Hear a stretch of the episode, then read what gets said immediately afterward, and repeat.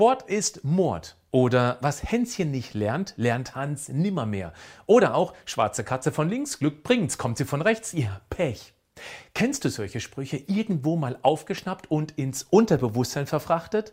Spannend ist, auch wenn wir genau wissen, dass sie absolut nicht stimmen.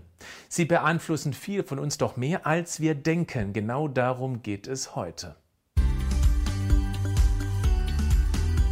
Das ist der Podcast von Patrick Heitzmann. Schön, dass du mit dabei bist.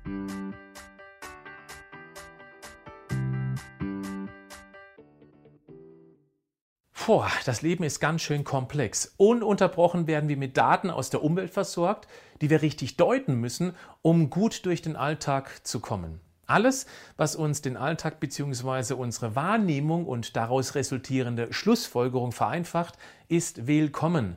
Eine gewisse Rhythmik und Reime sind von unserem Unterbewusstsein besonders beliebt. Es bleibt mehr hängen, völlig egal, ob es Unsinn ist oder nicht. Aber ob es Unsinn ist, wird oft nicht sofort erkannt. Dazu folgende Erklärung. Als wir damals als Baby frisch geschlüpft sind, war unsere biologische Festplatte völlig leer. Nur die überlebenswichtigen Prozesse wie zum Beispiel Atmung, Verdauung, Reflexe und unser Herzschlag funktionierten automatisiert. Gut so. Wir nahmen über unsere Sinneskanäle die Umwelt wahr, erkannten sehr bald, wie wir uns darin zu verhalten haben, damit wir überleben konnten. Wer schrie, bekam die Aufmerksamkeit von Mama und auch das Essen. Als wir dann die Sprache erkannt und verinnerlicht hatten, lernten wir rasant und damit wurde alles immer komplexer. Wir tasteten die Welt nach Regeln ab. Das gesprochene Wort, vor allem prägnante Sätze, blieben haften wie eingebranntes Eiklar auf einem Ceran-Kochfeld.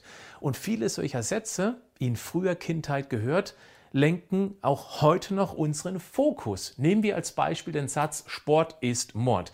Praktisch jedes Kind tobt gerne herum, liebt die Bewegung. Wenn man aber in der Jugend im Sportunterricht aufgrund einer erheblichen Überlastung eine ganz schlechte Erfahrung macht und im Anschluss dann von der unsportlichen Mama oder dem Papa oder einer anderen wichtigen Bezugsperson hört, Sport ist Mord dann beginnt man diesen leicht zu merkenden Reim zukünftig auf den Wahrheitsgehalt zu prüfen.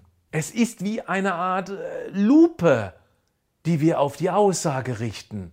Und durch diese Lupe schauen wir ab dann auf unseren Sport. Jedes Mal, wenn wir nach dem Sport irgendein Zwicken oder Schmerzen haben, bestätigen wir diesen Satz und machen ihn zu einer Art Gesetz. Schmerzen wollen wir immer vermeiden. Das ist einer der wichtigsten Antriebsfedern der Evolution. Also werden wir uns tendenziell immer weniger bewegen, um uns nicht selbst zu ermorden. Es geht aber nicht um ganz oder gar nicht. Natürlich wissen wir, dass Sport ist Mord überhaupt nicht stimmt und Massensport ist auch kein Massenmord. Aber der Fokus, der ist verrutscht. Wenn jemand ungute Erfahrungen mit einem übertriebenen Sportprogramm gemacht hat, dann in der Zeitung liest, Mann bei Hamburg Marathon am Herzenfakt gestorben, dann liegt der Fokus auf dem bedauernswerten Toten, nicht aber auf den über 10.000 Teilnehmern, die lebendig über die Ziellinie gelaufen sind. Das nennt man dann selektive Wahrnehmung und die beeinflusst unser Leben enorm, viel mehr als du glaubst. Die Medien arbeiten schon immer sehr geschickt mit diesem Trick. Auch in der Corona-Krise. Nehmen wir das andere Beispiel. Was Hänschen nicht lernt, lernt Hans nimmermehr. Ist dir bewusst, was das für einen Einfluss auf deine grundsätzliche Lernbereitschaft haben kann, wenn wir diesen Spruch schon jahrzehntelang mit uns herumtragen?